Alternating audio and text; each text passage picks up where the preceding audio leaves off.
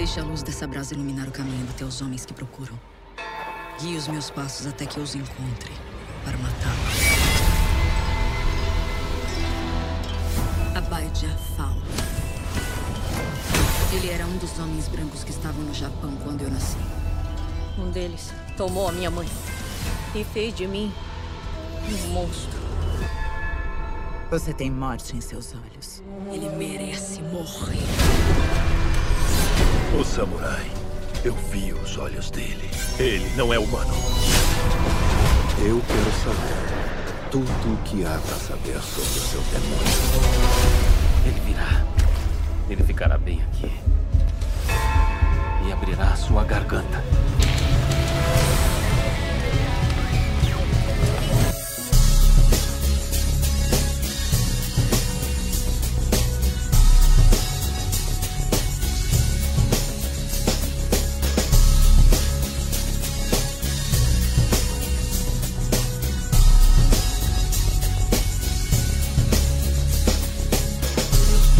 Bem-vindos, senhoras e senhores, ao Podcastinadores, o seu podcast sobre filmes e séries de TV. Eu sou o Tibério e aqui comigo, animando, animados para animar você para ver animações e animes, estão o Vécio Parente. Eu tenho a força. Ah. Sou... Peraí que eu entrei fora do tom. Eu tenho a força, sou invencível. Ah, melhorou pra cacete, Alberto. Vamos, amigos. Não. Juntos venceremos a semente do mal. Lá, lá, lá, lá, lá, lá, lá, lá, lá, lá. Meu Deus, tá bom. Lá, lá, lá, lá, lá, lá, lá, lá, lá, lá. Ok. O Elvis me faz pensar que é tão bom que eles não fazem mais versão brasileira das músicas. É, É, Eu só penso uma coisa, eu nunca entendi. É unidos venceremos a semente do mal ou a serpente do mal? serpente, né, cara? Cara, É um esqueleto, não é serpente. Ele tem que vencer o esqueleto. Não, mas o castelo dele é uma serpente. Ah, então o castelo do esqueleto é a serpente do mal? É. Deixa eu perguntar, quando for que entrou fora do Tom, tu entrou no Jerry? nossa. É isso, entrei no Jerry. Ah, tá bom. Eu só digo uma coisa, eu revi o He-Man do Dolph Lundgren. É melhor do que tava na minha memória. Curti. Não, é não, cara. Eu que fico imaginando o que, que tinha na tua memória. É. O Dolph Lundgren faz um ótimo He-Man. Ele é do nível Margot Robbie fazendo Barbie. Ai, meu Deus do céu. Eu vou fazer um vídeo no Eu Vi com o- defendendo o Dolph Lundgren como o- um dos melhores bonecos já filmados. Eu fico feliz que você quer acabar com a tua carreira desse jeito. Não, melhor boneco já filmar, tudo bem. Mas filme. E aqui com a gente também, novamente, Cleberson Campos, o Ruivo, que tinha o Bloco 01, que eu ouvia diariamente para poder me atualizar com as notícias nerd, mas ele continua sendo o Nerd More e apoiador do Podcastinadores. Ah, isso aí, galera. Vou fazendo aqui meu, meu check-in aqui pra fazer contar meus status de relacionamento. E eu posso dizer pra vocês que, com muita felicidade, eu consegui assistir muita série porque eu tenho tempo livre. Opa! Isso não é necessariamente uma boa notícia, né? Depende da questão. Normalmente dois você tá sempre em casa mesmo fazendo nada. É. É, é. Bom, Tô de bobeira. mas pelo menos agora eu escolho o que eu quero assistir. Ninguém dá palpite. Verdade, tem, tem essa vantagem. Ah, eu vou chorar.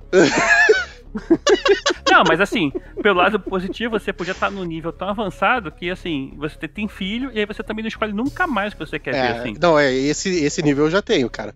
Mas, minha filha tem 10 anos e eu. Cara, eu plantei uma semente ali nela ali de, de animes. E ela gosta de assistir animes, cara, então, Ah, que bom, pô. porra. Às vezes a gente acha umas paradas legais pra assistir junto. Agora a gente assistiu Spy Family, não, não vou falar sobre eles, mas pô, a gente tem umas paradinhas que a gente consegue assistir junto, que a gente curte bastante, então tá valendo a pena. Mas você já viu 15 vezes a Liga Monstro? Não. Ah, Ah, não. Não, isso aí, cara, na minha época era Frozen mesmo, cara. caraca. Beleza, pelo menos eu tô conseguindo fazer ele ver Teen Titans e é maneiro. Tá bom. Um dos filmes que eu vou comentar aqui hoje eu vi com meus filhos. Eu vi uns também com ele recente, mas eu não vou comentar não, porque eu vou tentar fazer uma outra pegada. E vamos lá. Na verdade, o tema de hoje, vocês devem ter percebido, sobre animações. A gente fez um episódio lá em 2022 sobre é, Indica Streaming. A gente falou várias animações pra você ver. E agora a gente tá voltando com esse tema porque tem muita coisa maneira que saiu de lá pra cá. Tem muita, assim, a animação parece que deu um boom, assim. Os Estados Unidos viu que precisava puxar a galera que estava amarrada nos mangás, que tem dominado o mercado americano, os animes estavam dominando. Então já não, a gente precisa dar um jeito nisso. Não tá certo isso, a gente precisa ganhar nosso dinheirinho. E aí tem muita coisa legal pra gente ver, tanto da Ásia quanto aqui das Américas também, para poder a gente curtir. Então vamos tentar falar todos que a gente lembrar, pelo menos os melhores, e o que a gente não conseguir falar no tempo aqui, pelo menos a gente tenta dar a dica aí. Então pega seu bloquinho e vamos pros comerciais, daqui a pouco a gente volta, hein? Vamos a essa volta ao mundo com as animações. Olha aí. Olha. Volta Mundo e 80 animações. Só que não.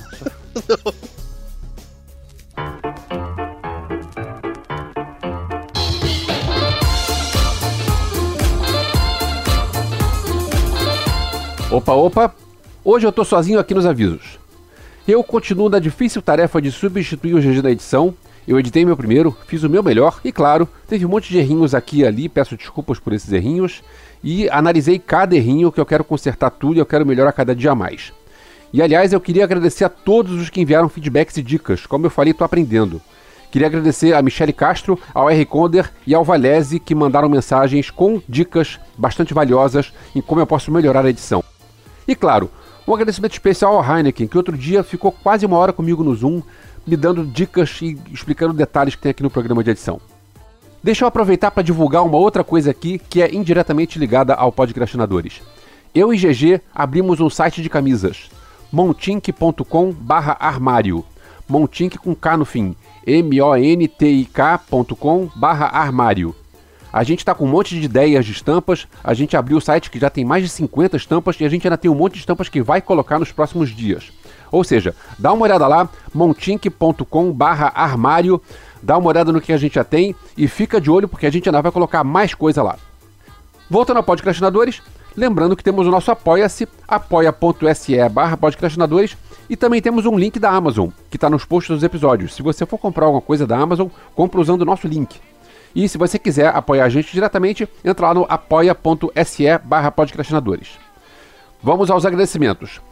Aos Yoda, Sérgio Salvador, Gilberto Queiroz, Ricardo Pires Ferreira, Eduardo Starling, Rodrigo Aquino, Carlos Eduardo Valese, Pedro Neto, Samila Prates, Márcio Alves, Glaucia Beretta e Rafael Ferraz, aos Super Saiyajin Alexandre Bom, Sérgio Camachi, Diego Vale e Mariana Herrera, aos Mestres dos Magos Bruno Mancini, Marcos Especa e Marcelo Parreira, e finalmente aos Tanos, Hugo Fagundes e Ricardo Varoto. E claro, queria agradecer também se você ouve a gente e divulga para seus amigos. Divulgar a palavra é muito importante. E agora chega de avisos e vamos para o que vocês querem. Vamos para as animações.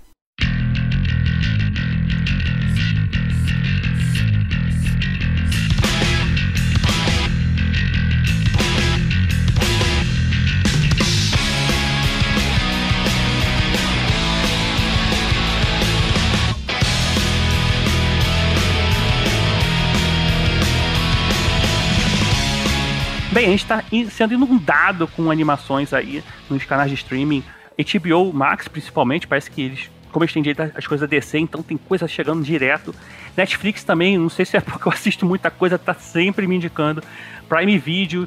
Então, assim, tem muita coisa chegando. E como eu falei, o mercado americano, ele tem consumido muita coisa da Ásia, né? Os animes que vêm dos mangás que têm tomado muito espaço nas prateleiras das bancas de jornais dos Estados Unidos, não que seja banco de jornais, que lá não tem, mas as livrarias. Então, assim, eles estão vendo que esse mercado precisa ser absorvido. Inclusive, algumas adaptações aí de material japonês e, e para o mercado americano está sendo feito. Até em live action, né? Tem live action. Um exemplo aí é o One Piece aí da Netflix. O One Piece e o Yu Hakusho. Yu Yu Hakusho. né? E o Cowboy Bebop que não deu certo, mas esses dois, o, Yu- o One Piece e o Yu Hakusho, deu super certo. Eu gostei muito de One Piece, mas eu não gostei tanto de Yu Hakusho, não. É, é, bom, a gente pode depois fazer um podcast só sobre esses caras aí. Eu apoio. Tá. Aliás, só pra aproveitar o jabá, eu agora tenho uma banda de temas de anime, Olha então se alguém estiver procurando eventos de anime, Qual o nome? Animetronics. Aí, ó. Tem Instagram, alguma coisa assim? Tem Instagram, Animetronics, e aí depois tem aquele tracinho embaixo, como é que é? Under, sei lá o quê? Underscore, underline. Underscore, isso aí, underline. Animetronics underline. E aí eu pensei, cara, se eu tenho preguiça de ver anime, eu preciso pelo menos ver os live actions. Eu vi o One Piece, achei muito legal, curti muito mesmo. Esse é um grande acerto. E aí eu fui ver Yu Hakusho, mas não gostei tanto assim não. Yu Hakusho. É, Tocamos os temas dos dois. Tem um que eu, te- eu não tinha visto, tentei ver com meu filho, porque ele queria ver uma coisa diferente. Não, minto, meu filho não, meu afilhado. É, aí eu falei, ah, vou ver essa animação, essa, esse live action do Cavaleiro do Zodíaco. Cara, Nossa. não conseguimos não, cara. Ah, eu vi também. Mas isso aí não. Isso aí é ruim e ruim, né? Caraca, cara, que doido. É, ele é um filme, ele é um filme ok se você não tiver assistido Cavaleiro do Zodíaco. Talvez ele passe, mas Não, não é um filme. Eu não vi Cavaleiro do Zodíaco porque não achei um filme ok, é um filme horroroso. É um filme muito ruim. então lamento. Então, meu, minha filhada de 9 anos não conseguiu ver, assim, um pouco do filme, cara, pra tu ver. É, não, é esse Mas vamos, vamos, vamos parar de procrastinar aqui e voltar pro tema. É, como é né, normal. Tem um grupo de apoiadores lá que eles conhecem o tema antes, a gente sempre pergunta assim alguma coisa, alguma ideia pra eles do que a gente viu. O Marcelo Parreira, ele lembrou de Aranha Verso e o Marcos Especa lembrou de Tartaruga Ninja. Eu esqueci o nome agora desse último que teve, mas a gente já teve um episódio específico sobre cada um deles. São dois filmes muito legais, eu curti muito, meu filho inclusive eu vi com ele o Tartaruga Ninja novo. Então a gente não vai muito falar deles aqui, a gente vai pular eles direto. É, porque, né, já se você quiser saber a nossa opinião sobre eles, você volta lá no episódio, é, que a gente vai botar o link aqui embaixo no post. Eu tenho uma curiosidade legal do Homem-Aranha no Aranha Verso, que ele foi o primeiro filme de super-herói que a minha filha assistiu, né? O primeiro do- dos filmes. Então, na cabeça dela, o Homem-Aranha sempre foi um personagem negro. Então, cara, ela tem várias discussões com os amiguinhos dela que o Peter Parker é um nada. É, não, mas, e meu filho também. Só que agora ele tá vendo aquele Homem-Aranha e seus amigos espetaculares, inclusive tá aí uma animação de dica pra criança, e acho bem legal também. E tá- só que aí tem os três, né? Eles fizeram, Aham. eles chamam o, o Miles Morales de Spin, deram o nome de Spin, né, Pra não ficar para poder facilitar a vida das crianças. Aranha Fantasma e o Aranha, né? É Spide, né, o inglês não é, é só Spide, é o Spin e a Ghost. É. Ghost Spider. Então, assim, facilita para as crianças terem as representatividades aí delas no, no desenho, né? É um desenho legal, é um desenho legal. É, e lembrando que o Aranha Verso 2 está concorrendo ao Oscar de melhor animação que vai ser no mês que vem. Isso. Mas será que vai sair nosso episódio antes? Não sei, acho que talvez, porque ainda falta um mês. Bom, não sei. Você já datou o episódio chamando HBO Max de, de HBO Max, em vez de chamar só de Max? Ah, mas. Se por um acaso o Oscar já passou, então você já sabe que- quem ganhou, se foi o Aranha Verso ou não. Outra coisa também que a gente vai tentar não falar muito é- são das continuações. Por exemplo, a gente teve aí segunda temporada de Invincible, que é muito boa, Rick and Morty, a décima temporada, sei lá qual, é, Vox Machina, que a gente também já fez episódio sobre, Solar Opposite, que eu acho muito maneiro, divertido pra caramba, Harley Quinn, também muito legal, Castlevania Nocturne, que, que é meio que um spin-off lá, a continuação do Castlevania, também é bem legal, é, Star Wars Vision, que teve a segunda temporada, a gente gravou a segunda sobre Star Wars? Acho que não, né? Não, A não gente gravou, gravou só o primeiro só. He-Man também, que tá legal aí, com a continuação é, da, da nova saga. E Marvel What If, a Season 2 aí, que também tá bem legal. E aí, a gente não vai falar desse, já falamos aqui agora. Deixa eu falar um negocinho só de What If, a segunda temporada. Não, a gente falou que não vai falar dele. Se você falar, você vai gastar, um- uma ficha Mas, mas eu, eu tenho, eu tenho uma curiosidade. Eu- tenho um elogio muito grande, que tem um episódio que eu gostei muito e. Não, então gastou, já gastou. Tá, já então deixa eu falar, eu preciso falar.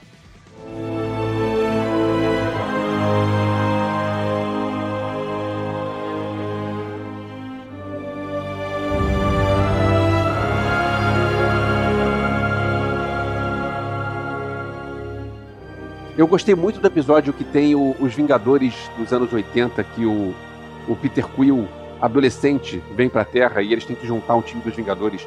E eu achei muito legal como eles montaram isso, porque não são os Vingadores que a gente está acostumado, porque é outra época que tá passando, e tem o Peter Quill criança, quer dizer, adolescente. Eu achei esse episódio muito, muito legal. Agora, teve um episódio que eu achei meio sem propósito, que, quer dizer, meio, meio fora da- do, do conceito, porque lembrando que eu não leio os quadrinhos, então, para mim, o Arif é baseado no- nos filmes e não nos, nos quadrinhos. Principalmente porque Uhum. a gente vê os personagens com a, a caracterização que eles estavam nos filmes. Sim. Então você ter um Arif de origem de personagem que nunca apareceu antes, eu achei esquisito. Qual foi? Tem- Tem uma personagem lá que é. A Índia. Ah, mas aquilo também nos quadrinhos, cara, é, é quase. Pô, mas esse episódio é muito maneiro, cara. Não, o episódio é maneiro, mas ele não é um Arif. é- pois é, não é um Arif. É, o Arif seria. Ah, o que, que aconteceria se o Peter Quill, que a gente conhece, se ele viesse pra Terra no meio dos anos 80, adolescente ainda. Isso é um Arif. Agora, que, não, o que, que é o Arif? Ah, a gente conheceu uma personagem nova? É, Peraí, se ela é nova, não é o Arif. Não, então, mas ela, ela, é, ela é nova num outro universo, porque quando ela, ela, ela depois ela influencia a realidade da, da Capitã Carter e tudo mais, barará, porque ela, ela vai desenvolver aí um novo grupo, né, de super-heróis aí, ela virou meio que a Nick Fury desse universo, porque ela começa a juntar, né, os heróis. Não, a Capitã Carter. É, então, mas aí por causa dela. Não, não, mas o, o que o Elvis tá falando é que esse episódio da Índia não é um Pois é. É um episódio de origem. É, porque naquele. Porque no- na, na Terra 666, tarará, tarará, não tive essa ninja. Essa ninja, essa Índia. E agora nessa tem, ué. Então é porque. Não, mas tudo bem, mas é- é- esse é o ponto. Não é um Arif. Não é um Arif. tipo, é uma história de origem num universo paralelo. Sim, como todo Arif. Cada episódio do Arif é um, é um universo paralelo. Não. É, cara. Não, eu achei que. eu achei- o, o, o Cleberson entendeu entendeu o meu ponto. É, é. Eu, não, eu entendi, só que eu não concordo. E, e o que eu achei, a crítica que eu achei, tape os ouvidos quem não viu tudo, mas é, tem um episódio lá, não vou falar quem, então não precisa tapar os ouvidos, não, pode tapar. A pessoa tá com o ouvido tampado, aí tu falou pra ela destapar. É tipo assim, fala assim, dá uma olhada aqui rapidinho, tu mostra pra um cego. Tá? A Capitã Carter e a Índia, que eu esqueci o nome porque ela é personagem nova, elas vão lutar contra um vilão, que na verdade não era pra ser vilão, mas ele vira vilão. E a luta deles enche o saco porque é sempre explosão, bah, e cai no lado e nada acontece. E aí de repente explosão, raio, explosão, bah, cai e nada acontece. Raio, explosão e nada acontece. Cara, se tem só raio, explosão e nada acontece, não significa nada o raio, explosão. É, é. Ou os três personagens são muito poderosos, ou então os três personagens soltam raios e explosões que não valem nada. Ali ficou meio nerfado pra dar uma. uma um, um, pra, pra dar um pouco de imponência pra Capitã, né? Porque, cara, ela não conseguiria lutar no mesmo nível das outras, dos outros três personagens. Sim. E, e raio explosão é sempre legal. Não. Raio, explosão que não, não, não gera nenhum, nenhuma consequência, não ficou legal. Eu vou te dar um argumento de como raio explosão não é legal, cara. Os últimos filmes de X-Men. Não tinha explosão, tinha raio. Mas olha só, é, só- já que a gente falou do Arif 2, o quinto episódio, que é da Capitã Carter com a Viúva Negra. Ah, agora pode falar, agora você. Eu, eu não podia falar, mas você pode. Não, mas você é o primeiro seu. Agora, é, o quinto episódio, que é da Capitã Marvel com a Viúva Negra, é bom demais aquele episódio, cara. Muito bom. Ele, você, lógico que você precisa ter visto, acho que o primeiro da primeira temporada, que é sobre a história da Capitã Carter, né? Mas esse episódio é sensacional. Então fica aí a dica. O Arif 2 para quem você não viu e todos os outros que a gente já falou até agora. Então, o Vest já gastou a rodada dele, a gente vai continuar aqui com as nossas indicações. Ruivo, segue aí.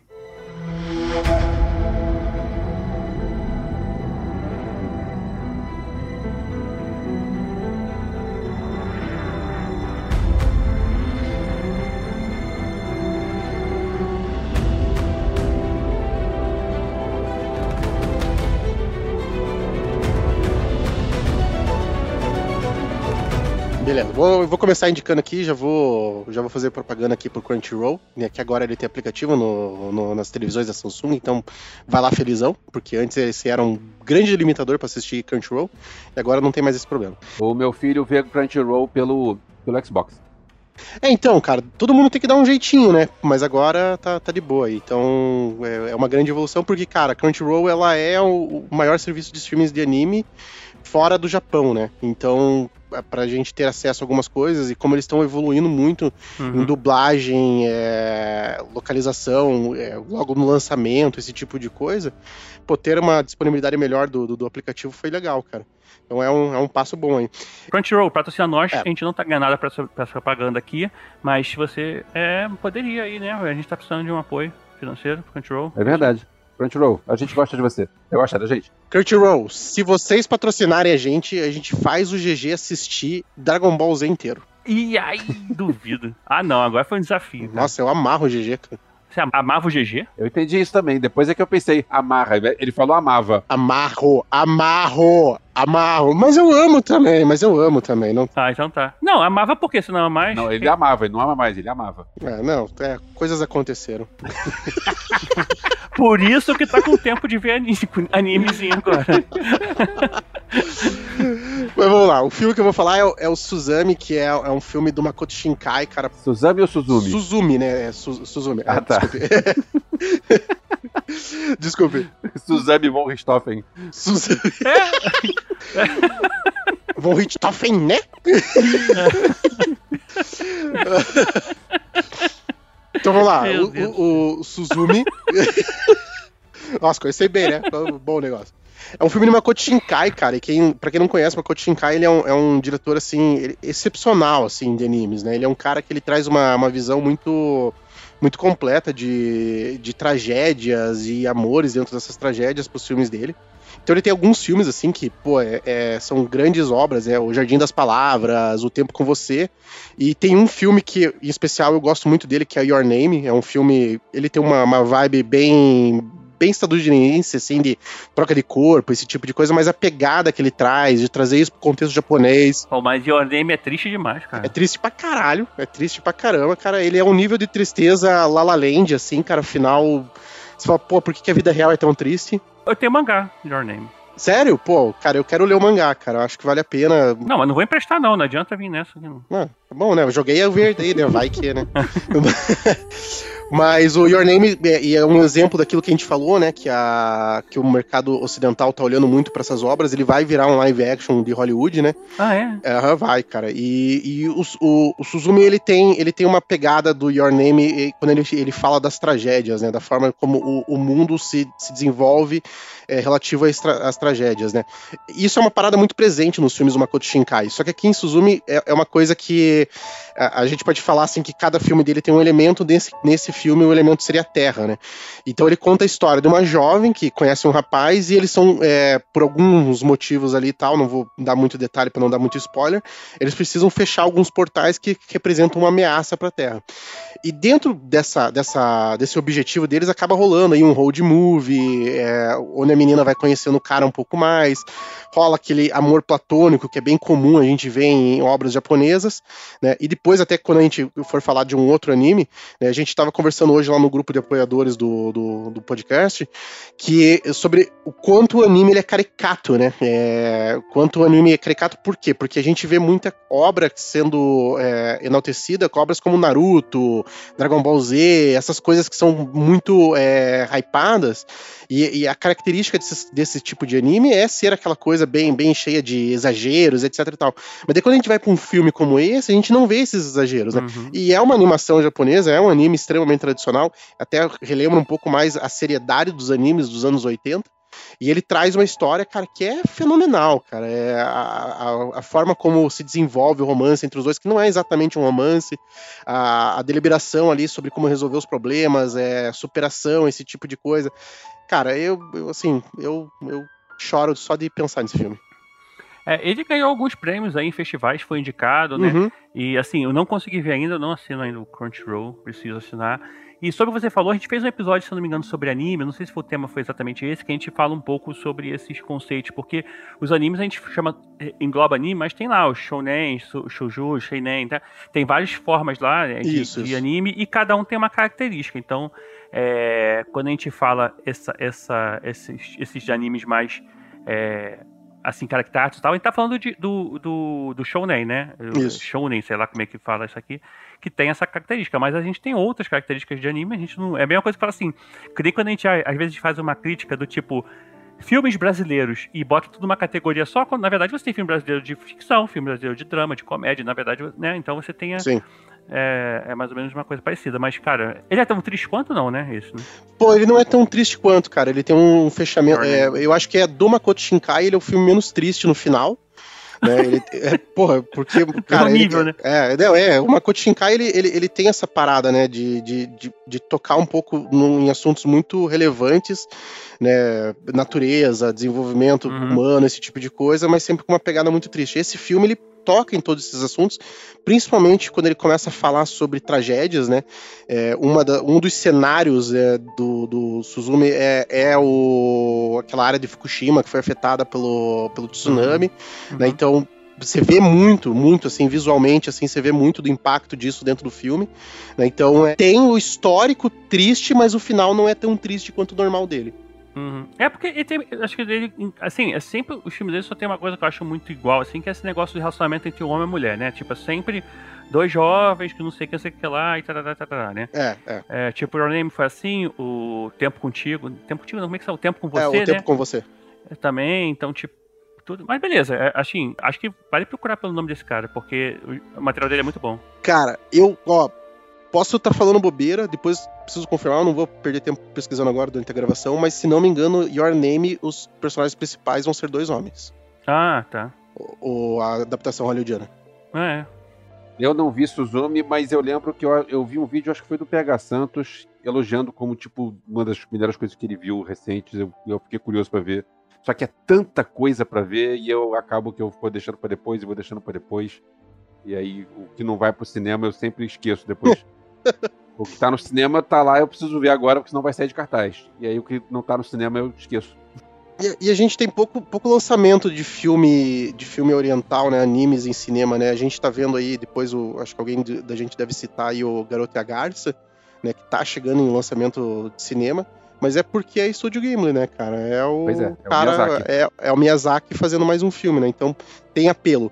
Mas eu não sei, cara, posso posso estar exagerando aqui, mas eu, eu gosto muito mais. É, é porque Miyazaki ele é muito muito fantasia, né? Mas eu gosto muito mais do Makoto Shinkai do, do que do Miyazaki, cara. Eu, não, eu só conheço Miyazaki, então eu não posso palpitar nisso. Desculpa. Eu não conheço o Suazaki, não. Ninguém não conhece? Tá, próximo. Suazaki Miyazaki. Ok. Tibério, você aproveita que agora você, você tá falando e já, já manda um aí, né? É, não, é minha vez.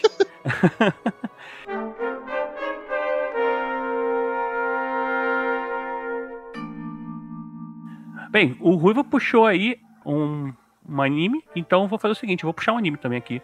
Só que o meu não tá num canal de anime específico, tá no Netflix, ou seja, de acesso mais fácil. Eu vou falar de Pluto. Eu não, não queria falar muito sobre ele porque foi muito engraçado. Eu conheci o primeiro o, o mangá, né? Ele só aqui no Brasil. é, e, e eu co- comprei, comprei todos eles e comecei a ler. Eu comecei a ler por causa do é, Osamu Te, Te- como é que Tezuka, é? Tezuka. Osamu Tezuka Osama Tezuka. e, tava, e quase que falhou. E tipo, só que eu falei, porra, legal, tal, não sei o que, e comecei a, ler. E eu descobri que ele fazia parte de, um- de uma história maior que eu não lembrava, cara. Que eu não, assim, eu sabia que tinha a ver com Osamu Tezuka, mas não que tinha tanto a ver com o material que ele escreveu no passado. E eu não quero falar sobre o que que é, porque de repente isso pode acabar pegando você também durante é, assistir aí. Mas isso- a história de Pluto é o seguinte: a gente acompanha a vida de um detetive que ele, por acaso, é um robô, e também é um pouquinho de spoiler, mas assim, isso você descobre logo nos, nos primeiros minutos. E ele começa a investigar a destruição de outros robôs e pessoas ligadas a- ao aos direitos dos robôs. Né? A gente está falando aí num, momento no futuro, é, tem toda uma discussão sobre inteligência artificial, sobre os direitos dos robôs, robôs casados, robôs que adotam robôs, sabe? Todo, toda esse, essa ideia que ele sempre abordou muito bem. E, cara, assim, isso é muito legal. Porque você traz uma história de investigação, né? Tem uma, uma questão meio. Até parece com, com. Que ele vai entender, porque os robôs eles não têm jeito de matar humanos. E aí ele vai. Teve um robô que matou uma, uma pessoa, ele vai entrevistar esse robô, né? E esse robô tá preso. E tem uma coisa meio Hannibal Lecter, o cara tá assim, meio que ele não pode chegar perto tal, porque esse robô. Ele quer saber como é que esse robô pensa, por que, que, ele, que, por que, que ele matou um ser humano e como eles estão programados para não fazer e tal, para poder entender o que, que pode estar acontecendo se é um robô. que- Cara, eu gosto muito dessa história. O mangá é muito legal, o anime tá muito parecido assim. Ele talvez ele possa até dizer que ele de repente ajuda você até se importar mais com os personagens, sei lá, porque parece que a movi- o movimento da tela gera, sei lá, você sente os robôs mais humanos, talvez, e aí você se importa talvez mais com eles. Não sei explicar. Eu sei que vale a pena você dar essa olhada aí. Tá na Netflix, acho que chegou a ter um tempinho, né? Eu não lembro quando que saiu agora o, anime no Netflix, mas É de 2003, 2023. 2023 mesmo, né? Então é isso. O, o mangá, ele também não é tão antigo, ele começou, na verdade, a sair em 2003, ah, ou seja, 20 anos antes, e terminou em 5, 6 anos depois, 2009, acho que foi 2009. Então, assim, logo depois já foi um sucesso, assim, cara, e a galera curtiu muito. Então fica a dica aí. Eu não sei se eu conseguiria ver isso, porque eu não, não, vou- não ia conseguir parar de pensar em pare Pluto, pare Pluto, pare Pluto.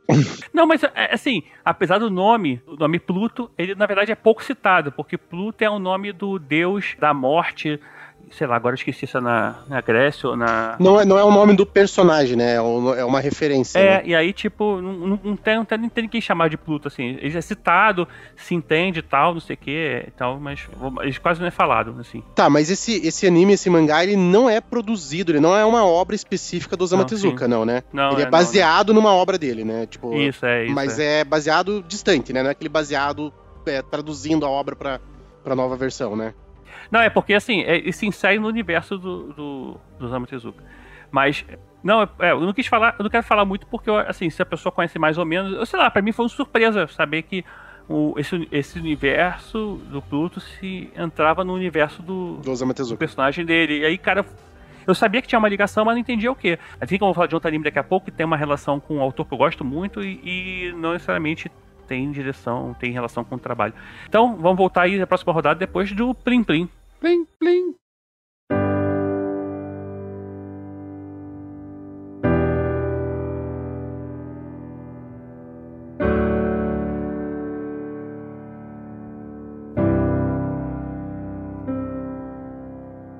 Então, eu ia começar com outro, mas já que o Clemerson citou, eu vou falar do Menino e a Garça, que, olha só que coisa curiosa, pra, pra gente que tá aqui gravando, a gente tá gravando antes, e esse, isso vai ser editado e depois vai ser postado, ou seja, demora alguns dias até todo mundo ouvir, então o- os meus companheiros de podcast hoje, o Tibério e o Clemerson, não viram o Menino e a Garça porque teve a sessão de imprensa hoje. Hum. Então, quase quem não tava hoje lá no, no, no cinema vendo, não viu aqui no Rio. Cara, eu acho que não vai nem lançar no Brasil inteiro, né? Vai lançar em pouquíssimo. Vai lançar porque já tava legendado. Não, não, não, não, mas eu digo assim, é, não vai lançar no Brasil inteiro, né? Ah, tá, no Brasil inteiro. Vai lançar em pouquíssimas salas, né? Eu acho que Curitiba não vai receber nenhuma exibição. Pô, que pena. Então, pra quem não conhece, pra quem não, não manja dos Paranauê, o Menina Garça é o filme novo do Miyazaki, do estúdio Ghibli, que é conhecido por vários outros animes famosões, como A Viagem de Chihiro. E aquela expectativa, né? E qu- qual é a do, do novo filme do, do estúdio Ghibli? O estúdio Ghibli, eu fico pensando mais ou menos que nem a Laika, que são estúdios que fazem poucos filmes, mas sempre são muito bem feitos e muito bem cuidados. É um troço bacana de ver. Eu não gosto de usar o termo, ah, é uma coisa muito artística, né? Porque parece que o resto não é arte, né? Mas eles têm mais uma cara de, de, de querer fazer uma, uma apoteose na animação do que fazer uma historinha qualquer. Sim. E o visual do filme é um troço de louco. Do, do- assim, era, era, era de se esperar algo assim. A história é uma história maluca, mas assim, eu não sei se, se, se, uma- se eu esperava algo que não fosse uma história maluca vindo do filme do Miyazaki. Você tá querendo esperar que o Velozes e Furiosos não tenha ação. Pois é. E no nesse filme novo, assim, sem entrar em spoilers, tem um garoto do Japão durante a Segunda Guerra Mundial. E o garoto, a mãe do garoto morre num incêndio. Ele se muda com o pai pra casa nova, pra uma cidade nova, onde o pai vai casar de novo com a tia dele, com a irmã da mãe. Eu não sei. Isso no filme pareceu um troço meio natural e eu fiquei pensando, será que no Japão, na década de 40, era assim? Não sei, mas tudo bem, isso nada, não é da nossa Hum. conta. Sei que quando chega nessa, nesse lugar novo aí, é um lugar que tem um monte de personagens bizarros e tem uma garça que na verdade não é exatamente uma garça e tem um mundo que é completamente maluco e é- o filme entra numa espiral de loucura. Eu achei um pouco cansativo, eh, não sei se é porque eu dormi pouco e o filme foi de manhã, mas eu senti um pouco de sono, mas o visual do filme é uma coisa de louco. E esse filme também chamou a atenção porque ele ganhou o Globo de Ouro de melhor, de melhor, melhor animação.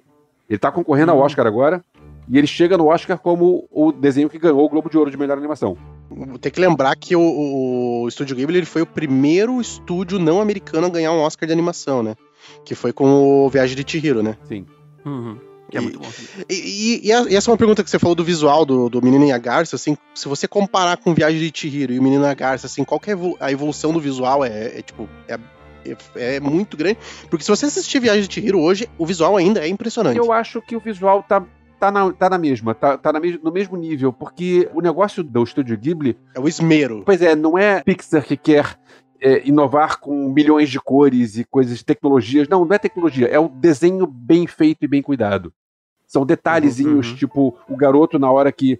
que iníciozinho do filme, ele vê que, os, o hospital, que o hospital tá pegando fogo e ele vai sair de casa e, tipo, ele tá saindo com aquela, com aquela sandália que ele usa dentro de casa e ele volta e tira a sandália e bota a roupa e calça o sapato de rua.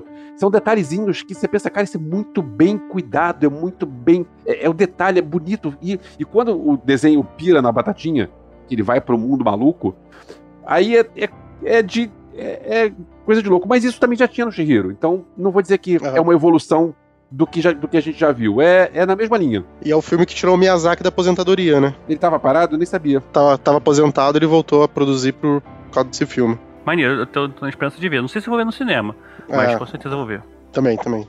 Certeza que vai, vou, vou assistir esse filme.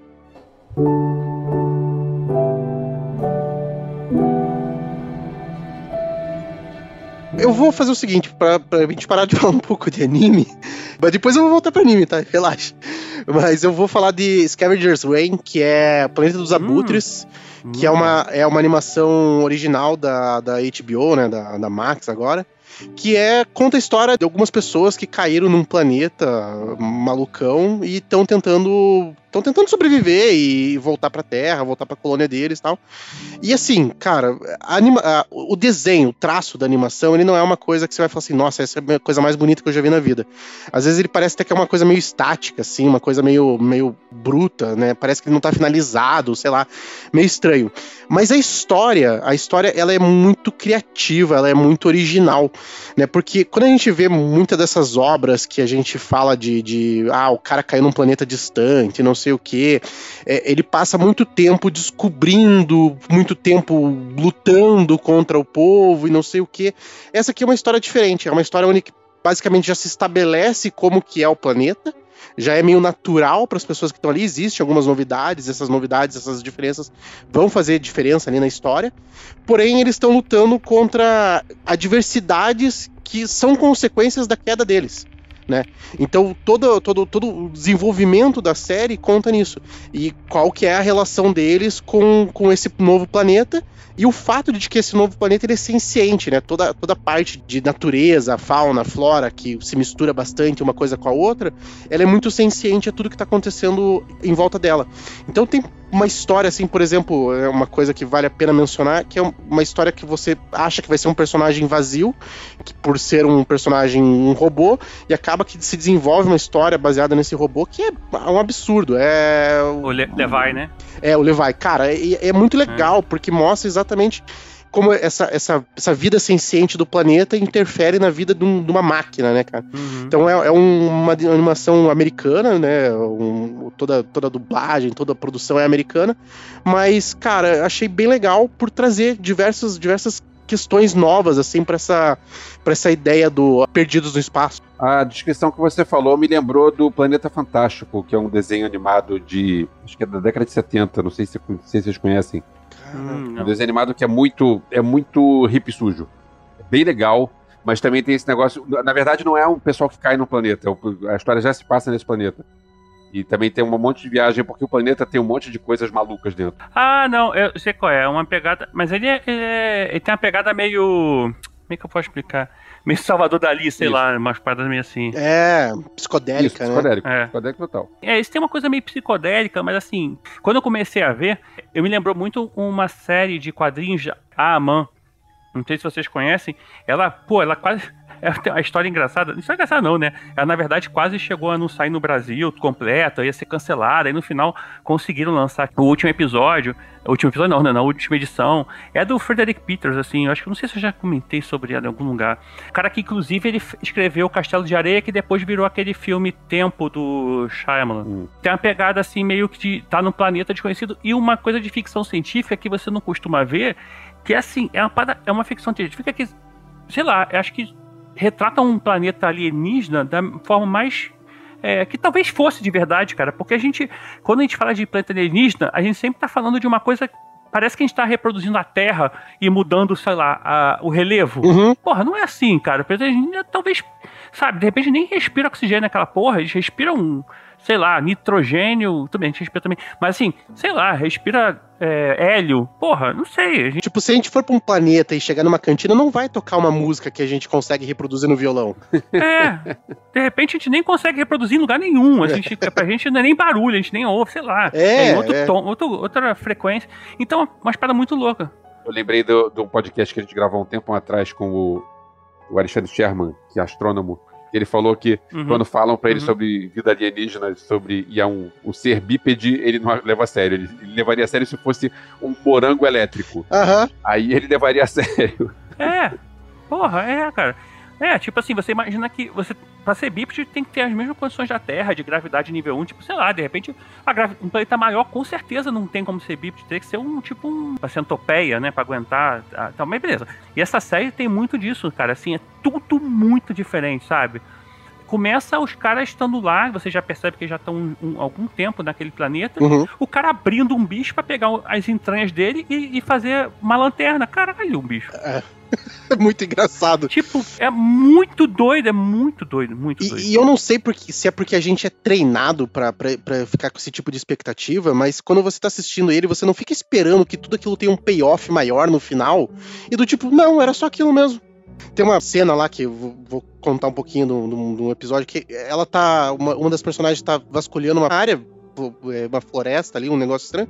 Ela encontra, tipo, bulbo de uma flor, daquele bulbo de uma flor nasce um mini ser, Cara, Daí acontece um negócio e do nada, cara, ele, tipo, simplesmente morre de novo, como se fosse aquele o ciclo de vida dele. é. Como a gente tem uma mosca que tem um ciclo de vida de 24 horas, aquele bicho tem um ciclo de vida de um minuto.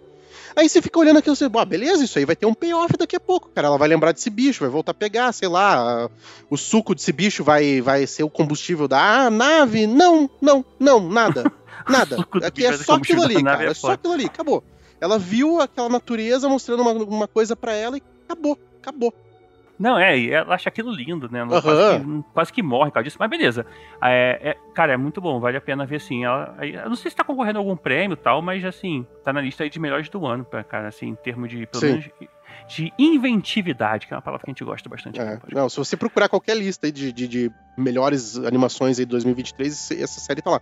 E de novo, assim, não, não se assuste com o gráfico da parada, porque ele realmente é meio brutão, assim, ele é meio feio até. Mas a história é legal pra caramba. Ele foi baseado num um curta-metragem do próprio autor, né, do Joseph Bennett e do Charles, em 2016, e agora é a HBO, HBO Max, ou Max apenas, comprou aí os direitos e, e fez essa produção. Muito legal. Legal, legal. Não, não, não, não tava sabendo dessa. É. Esse curta dele está disponível na internet, tá? Ah, é? Não vi. Ah. Não vi, só sei, só sei da história, mas não me, estre- me estressei em procurar. Boa.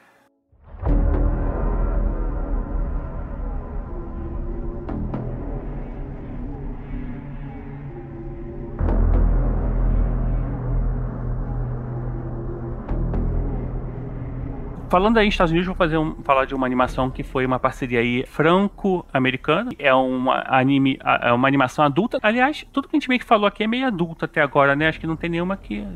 Ah, você falou do Spider-Man e seus amiguinhos. Ah, mas é no início, né? A gente citou assim. Mas os outros a gente tá falando aqui quadrinhos de adulto. Esse quadrinho, eu não sei, acho que a faixa dele é 16 anos ou 18 anos. É, Ele, ele é chamado de Capitão Laserhawk, é, a Blood Dragon Remix. Ele é uma animação assim de ação, ele lembra um pouco, a gente pode falar aqui de Esquadrão Suicida, não no início, é, mas depois ele vira um Esquadrão Suicida logo depois, em que, em que um, um ciborgue, né, que ele foi montado pelo governo, porque os Estados Unidos ele foi meio que substituído por uma grande potência mundial chamada Eden.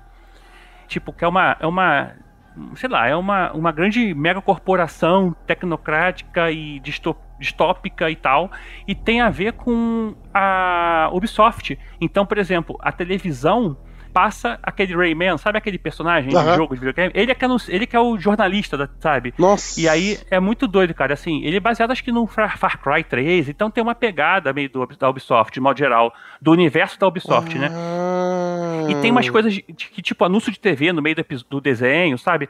Tem uma- umas questões meio videogame. Me lembra muito, até inclusive, e eu queria falar, mas eu não vou falar aqui hoje, de Scott Pilgrim, a nova série. Eu não vou falar porque eu acho que ela é muito parecida com o filme, muito parecida com o mangá, tudo muito parecido.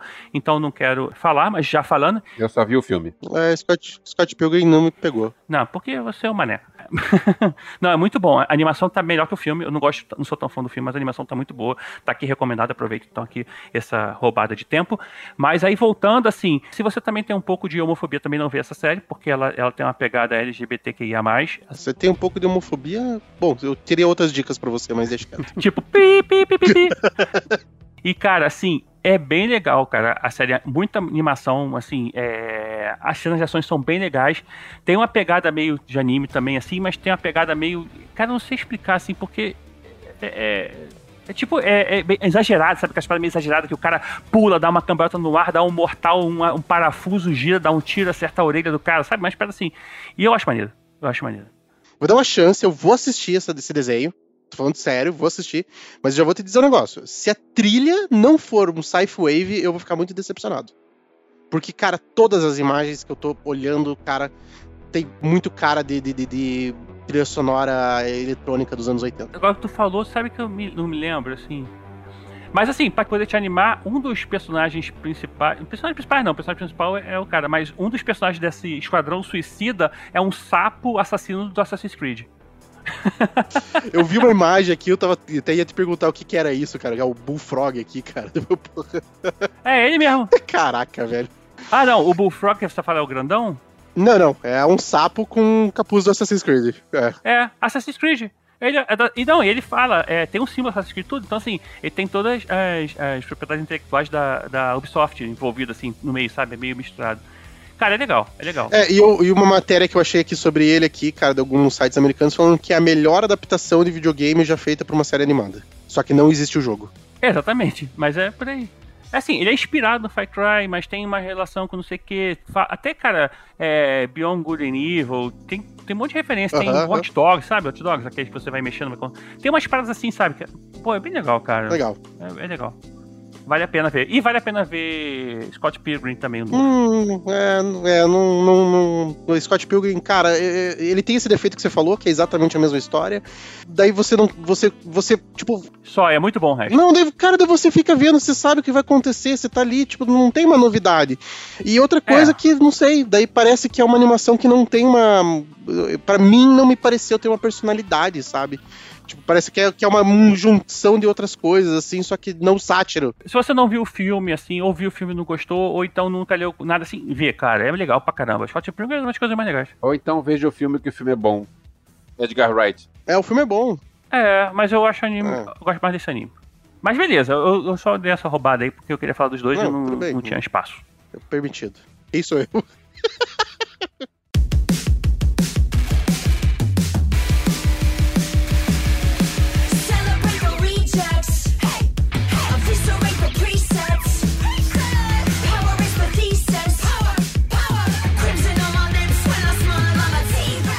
Bom, já que vocês não estão falando coisa de criança, então eu vou falar uma animação que. Não sei se é uma animação infantil, mas é uma animação que pode ser vista com criança, que eu vi com meu filho, que vai fazer. Ele vai fazer quantos anos? Já 13 anos, semana que vem.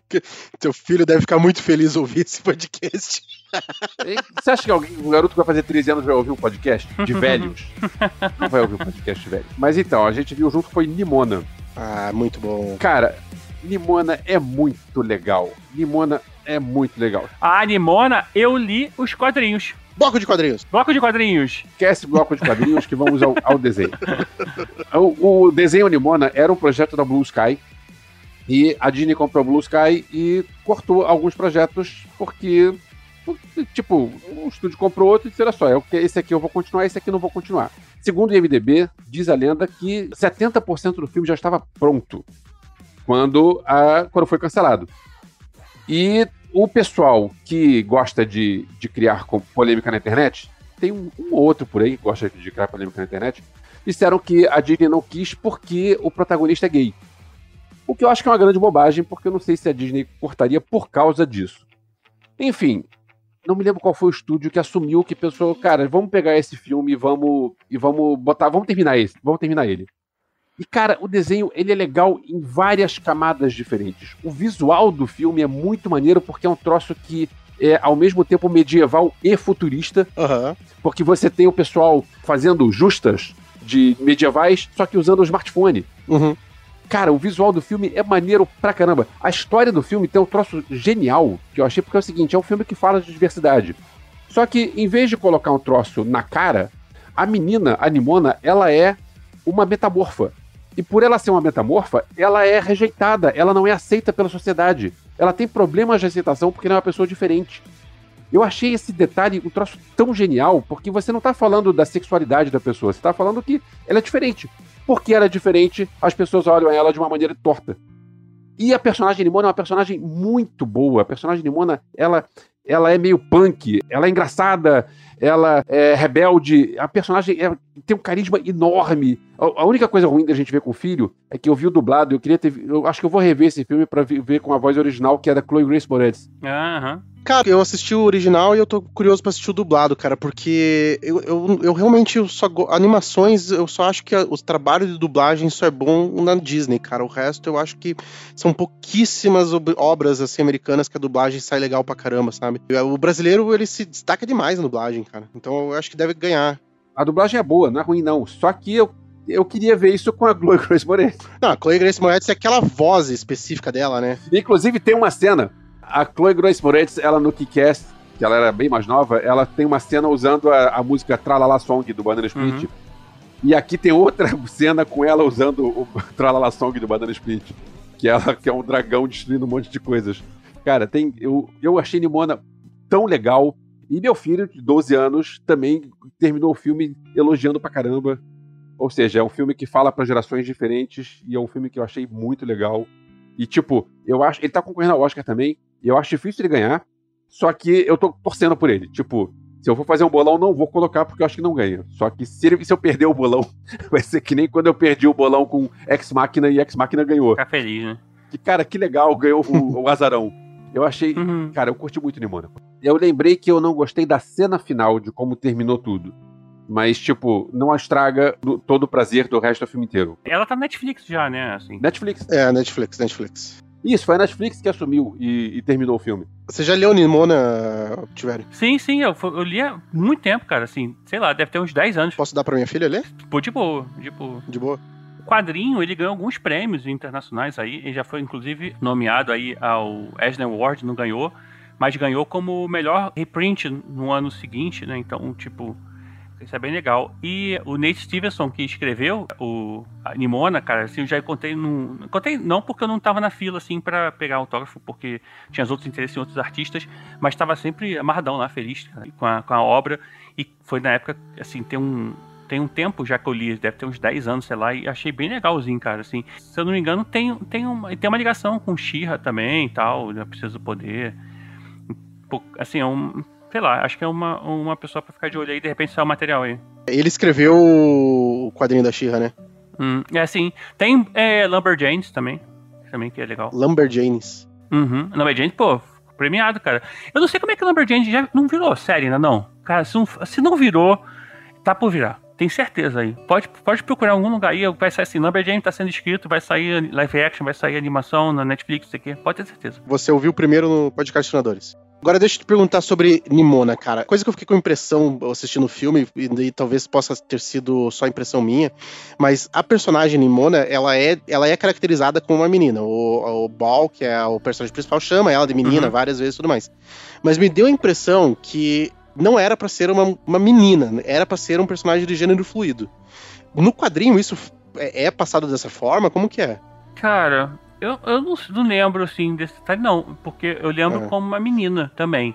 É, até pelas vestimentas e tudo mais, mas ela tem essa questão de ser shapeshifter, então assim, acho que traz muito disso, sabe?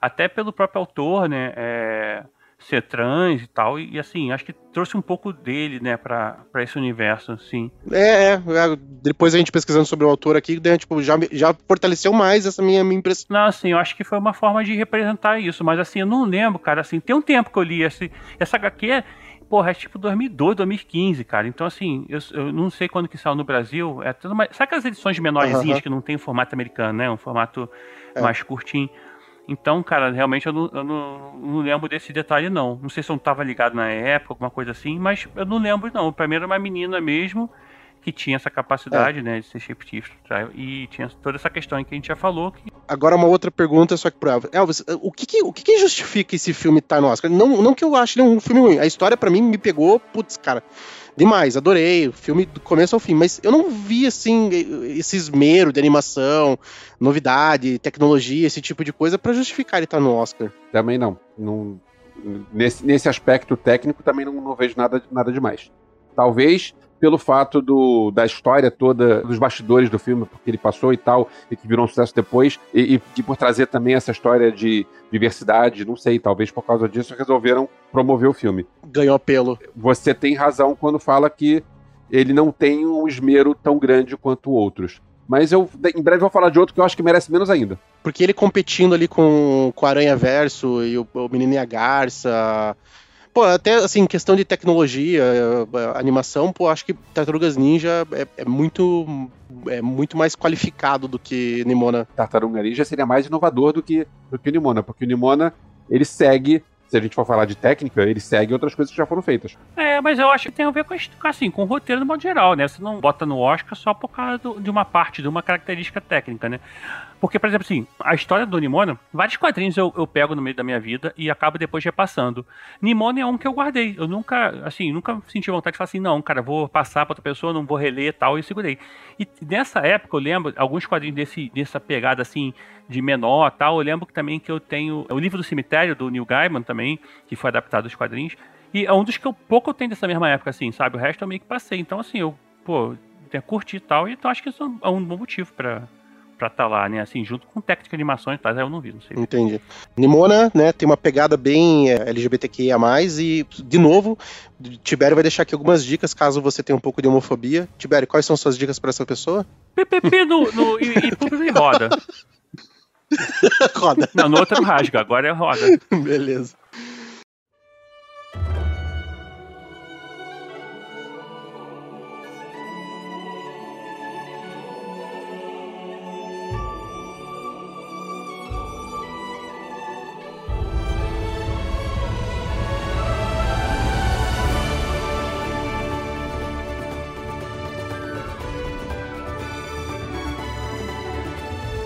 Bom, eu vou voltar, vou voltar pro, pros animes porque eu tô com medo de não dar tempo da gente falar sobre toda a minha lista. E então eu vou voltar e vou Uhum. falar sobre Freeing e a jornada do além, né?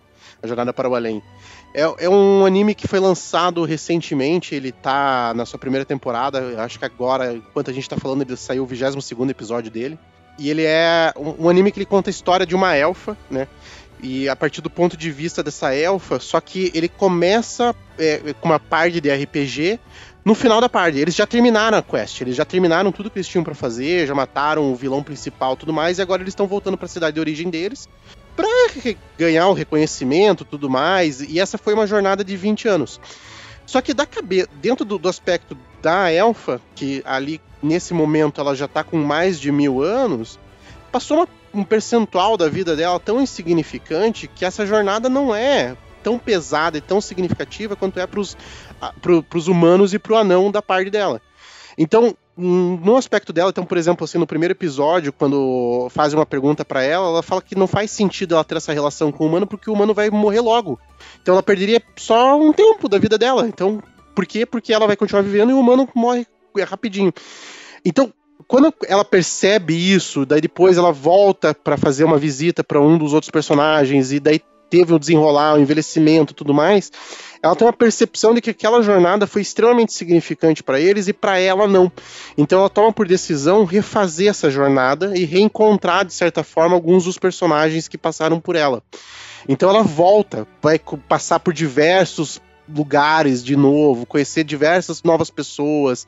Vai, é, por ele ser um anime, é, ele, ele se caracteriza um pouco como shoujo, né? Que é esse anime mais voltado para adolescente é, que gosta de ação. Não, o, o, esse, esse é shonen, cara. É é shonen, é shonen, é shonen, isso, shonen, desculpe.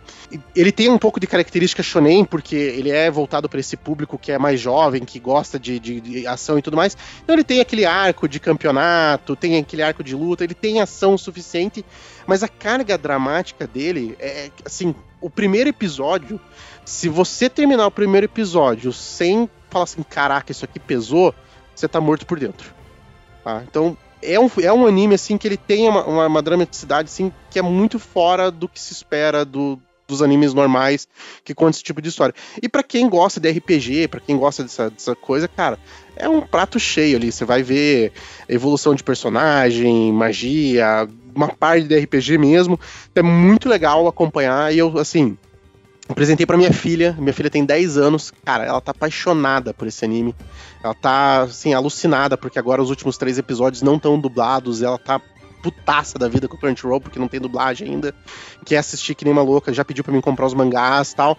então, pô, acho que vale a pena, assim, ele não é pesado pra uma criança, ele, tá- ele é dramático o suficiente, tem ação, vale super a pena, cara, assim, pra mim foi uma, uma das gratas surpresas desse ano, e pra quem acompanha ranking de anime, ele desbancou Full Metal Alchemist Brotherhood como o melhor anime já feito na história, né?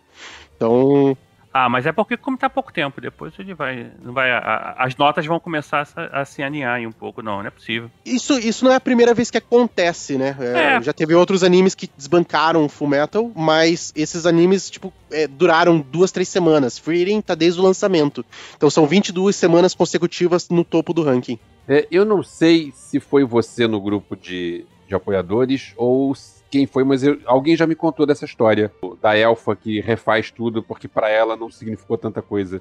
É, eu, eu, eu, eu comentei no grupo, eu mandei uma mensagem um tempo atrás comentando, indicando pra galera aí. Essa ideia é legal, porque a gente pensa assim. Não sei, cara, não lembro qual foi o filme, qual foi a história que a gente comentou sobre isso. Senhor dos Anéis. Senhor dos Anéis, o Anéis do Poder. É, que tipo assim, é, foi isso, né, pro, pros, pros elfos ou pra outras raças, assim, aquilo é muito, porra, é tipo, tá bom, aquilo foi uma coisa só, entendeu? E pra, pro ser humano é uma parada, caralho, que foda, que tipo assim, tudo bem, foi 10 anos também, nem seria nenhum absurdo, imagina uma, uma quest, de repente, de ser 30 anos, seria, pode ter sido uma vida inteira de uma pessoa, sei lá, e... É, mas se você parar pra pensar, né, é, proporcionalmente, né, pra, pra Frieren, que é, que é a personagem principal, que é a Elfa, um ano é como se fosse um minuto pro, pro, pro, pro ser humano, É. entendeu? Tipo, é, pra quem Pra vive quem mil vive anos mil, ali, né? cara, um...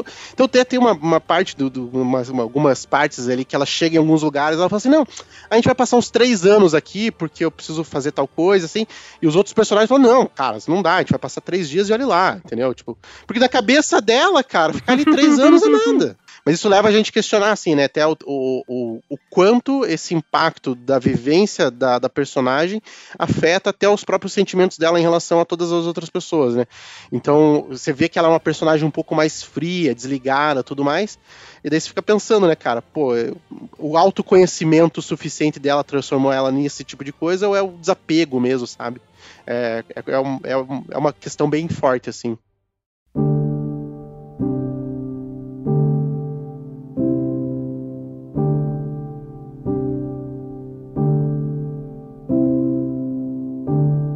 Deixa eu, deixa eu roubar então rapidinho só um segundo, porque eu tava vendo a série da Netflix e eu então não vou falar mais dela aqui, mas eu vou citar é, Carol e o Fim do Mundo.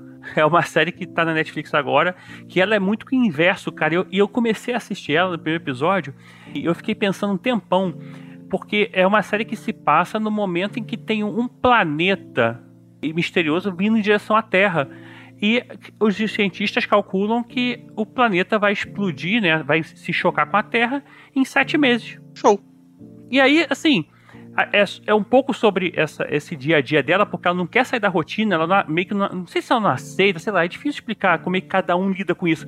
Tipo, ela desce no prédio dela, todo dia tem uma festa no hall do prédio. A galera, então, assim, a galera vai da rua pelada, tipo assim, tem gente que entregou foda-se. Aí fica pensando, como é que a pessoa viaja? Porque pra viajar, o piloto de avião não pode ter ligado o foda-se, porque se ele ligou o foda-se, não tem mais avião. Mas, tipo assim, tu vai fazer o cara trabalhar faltando sete meses pra acabar o planeta, mas também sete meses não é uma semana. São sete meses. Então, como é que você vive até lá? Se todo mundo parar de fazer tudo. Ao mesmo tempo. Então fica uma parada assim, até que ela encontra um escritório que continua funcionando normalmente. Então, assim, aí ela começa. Aí fala dessa rotina, ela arruma um, um- um namorado e tal. Cara, assim, é interessante e é, é meio que inverso, assim. Tu falou agora, eu achei interessante que é o inverso dessa história que você. Todo mundo, o planeta inteiro tem sete meses de vida, né? Já que você roubou, eu vou roubar também. Tem um filme chamado Procura-se um Amigo pro Fim do Mundo, Uhum, uhum. que é um filme que eu achei bem legal. A gente já comentou muito tempo atrás, acho que é com Steve Carell, se eu não me engano, não me lembro quem é atriz. Vou até procurar aqui no Google. Mas é um filme que eles descobrem que daqui a duas semanas vai explodir um, um, um meteoro, vai, vai atingir a Terra e todo mundo vai morrer. Então não tem jeito, daqui a duas semanas todo mundo vai morrer. E aí tem isso: tem o pessoal que fica só na festa, tem o pessoal que fica só rezando. E ela não pode viajar porque ela quer voltar para casa, só que ela não pode viajar porque não existem mais viagens de avião. Porque eles deram férias para todos os. para todo mundo. É, eu foda. Deram férias. Pois é, tipo, pra que que você vai fazer o cara trabalhar se daqui a dois, duas semanas todo mundo vai morrer? Então ela não consegue voltar porque não tem mais É. avião. E aí ela encontra o cara e, E aí eles têm que ficar juntos. É o Steve Carell e a, e a Keira Knightley. Mas assim, esse, esse do, do Carol e o Fim do Mundo é engraçado que ela, quando chega a conta do cartão de crédito dela, ela vai lá e faz. E ela fica feliz, porque, tipo, chegou. Ela chega um monte de carta, de um monte de parada maneira, ela ignora, ela vai, ela quer ver as contas dela, porque ela gosta dessa rotina. Aí ela vai pagar, e quando ela abre, achando que é a conta do, do ela vai pagar, é uma carta do presidente do banco falou: Carol, você não tem mais dívida com a gente. Tipo, foda-se, não precisa pagar mais, o mundo vai acabar, bicho. Sabe? Tipo, e aí ela fica meio triste que ela não tem que pagar aquela conta, cara. É muito doido assim. É, é interessante essa, essa dualidade. Mas essa não foi minha ficha. Eu vou quero gastar minha ficha com outro Mas vale a pena mencionar que não existe motivador melhor do que dívidas. dívidas.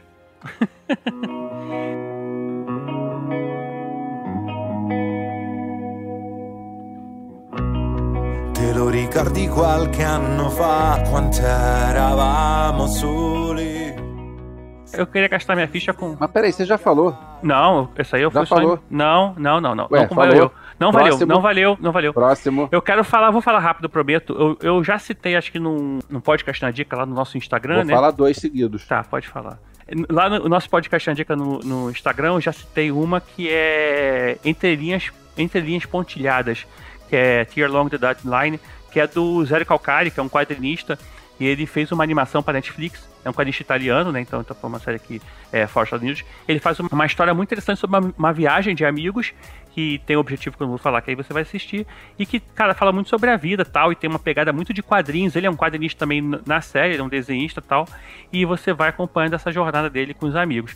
Ele lançou uma nova série chamada Esse Mundo Não Vai Me Derrubar, é, This World Can Tear Me Down, né? E, tipo, é sobre uma história que ele, ele relembra na época de, de, de novo, né?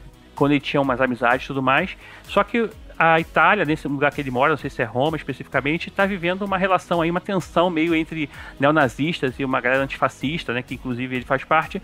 E tipo assim, ele vê pessoas que ele viveu na infância, tanto de um lado quanto do outro. Isso é, mexe com ele e tal, e ele vai contando essa história tal. Cara, é bem legal. Assim, eu acho talvez o, o Entre Linhas Pontilhadas, eu acho que tenha gostado mais, mas essa também é muito legal, vale a pena você ver aí essa visão de quadrinista chegando novamente pra fazer uma série de televisão. Tá na Netflix também. Cara, agora que eu entendi, cara, o criador da série é o tal do Zero Calcari, não é o nome da série. Isso, Ah, é. tá.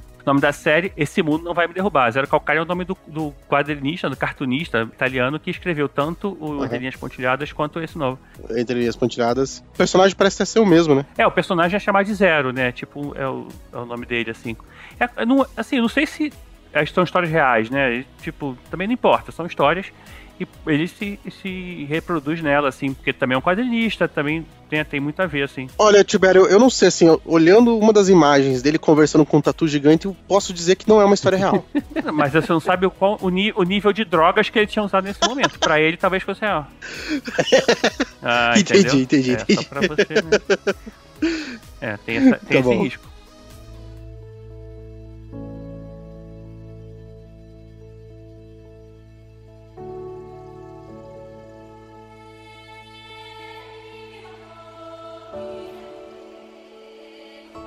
A gente não vai falar do Aranha Verso, que a gente já falou em outro podcast. Eu já falei do Menina Garça, já falei de Limona. Então, outro filme que também está concorrendo ao Oscar esse ano é Elementos, que é o filme novo da Pixar, que eu acho que merece menos do que Limona a indicação ao Oscar. Hum, é, O Elementos é um filme bonito.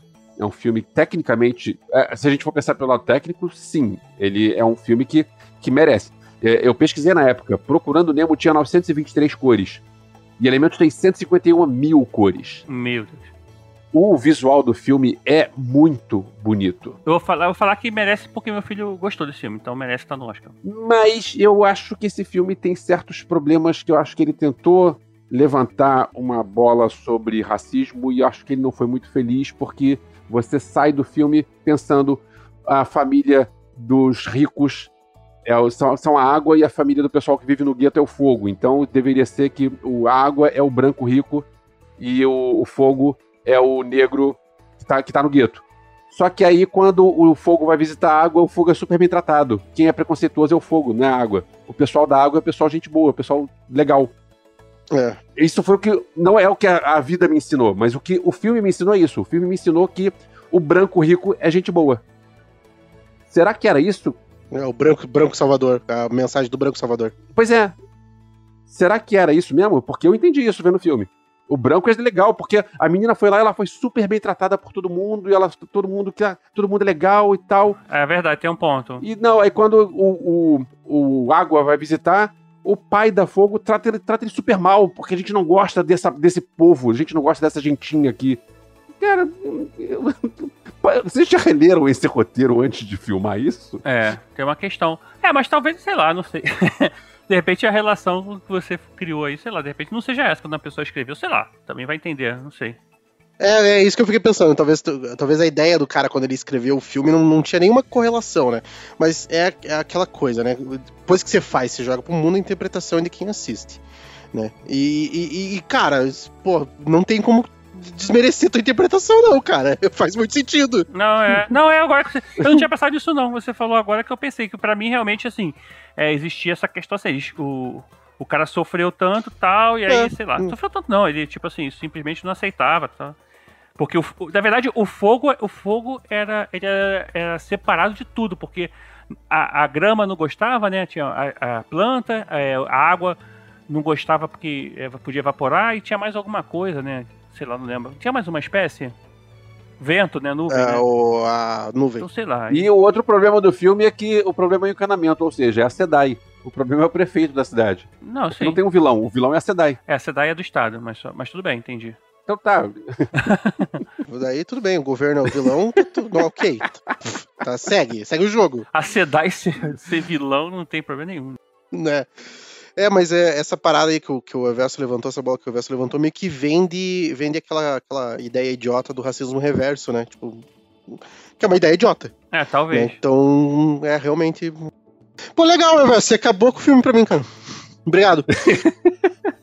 desculpa. Vou dar uma ligadinha ali pro seu Oscar ali pra tirar do. Já que você falou de elementos, alguém viu Wish? Vale a pena? Eu não vi o Wish. Cara, eu assisti, eu assisti, assim, ele, ele não é péssimo, ele não é ruim, né, não é, ah, que droga de filme, mas ele também não é, pô, legal pra caramba, tal, né. A minha filha, quando ela assiste esse tipo de filme, ela consome ah, milhares de conteúdos sobre teoria, sobre não sei o quê. Esse filme ela consumiu nada, cara. Ela não consumiu. Ela ainda consome teorias de. daquele da, da casa lá, da, da menina da casa lá, que eu esqueci agora. O, aquele lá que. Menino da casa. É, da menina da casa lá. É, Cara, ela- até hoje ela consome filme, vídeos sobre teoria daquele filme. E esse do Ishi, cara, a única teoria que ela tem ali. Coraline? Não, não, cara, é da, da Disney também. Encanto? Encanto, isso, ah, encanto, Encanto. encanto. Ai, meu Deus. E a única teoria que ela tem é porque o filme. Encanto é muito bom. É, é, o Encanto é ótimo. E Não falamos do Bruno. é.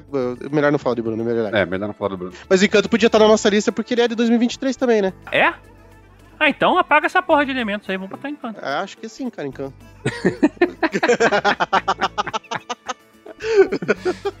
não, não, desculpa, é 21. Ah, é 21, porra. nossa.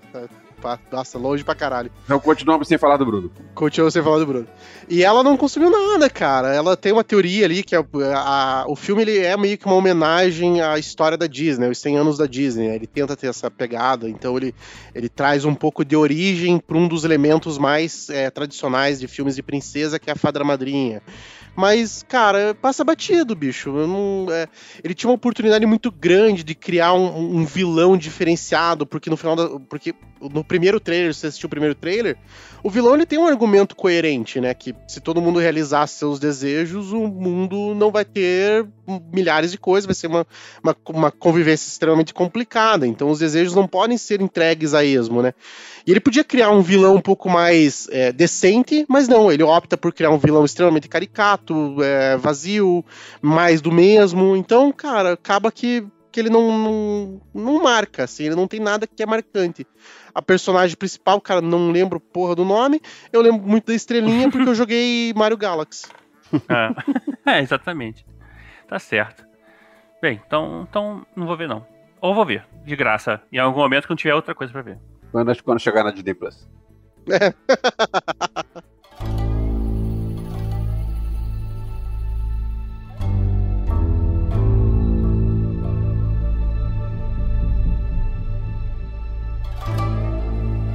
Então aproveita, Ruivo, já que você já queimou sua ficha, eu vou pular. Não, sacanagem, fala aí. eu vou deixar você falar porque eu sei que você vai falar e eu quero falar também. Então. Ah, então vamos falar aqui de Spider-Man e seus amigos. Não, cara. Não, vou, vou voltar pros animes, mas não exatamente voltando. A gente pode criar uma discussão maior sobre isso. Mas eu vou falar do Samurai de Olhos Azuis. Uhum. Mais uma animação da Netflix. É uma animação que saiu esse ano aí com oito episódios, né? É, oito episódios ali, uma média de 30, 40 minutos. Uma média de 30, 40. Péssimo, né, cara? Porque se é uma média, é um número só. É, uma média de uma hora, 30 minutos. É. né? Uma média de 35 minutos É. no episódio. E é uma animação franco-americana, né? A produção ela é franco-americana, só que essa produção ela é extremamente caricata dentro dos estilos de, de animações japonesas. Né? Então o personagem é japonês, o elenco é japonês, a história se passa no Japão, tudo mais, o que gera uma discussão ali, né? Se isso é um anime ou não. Né?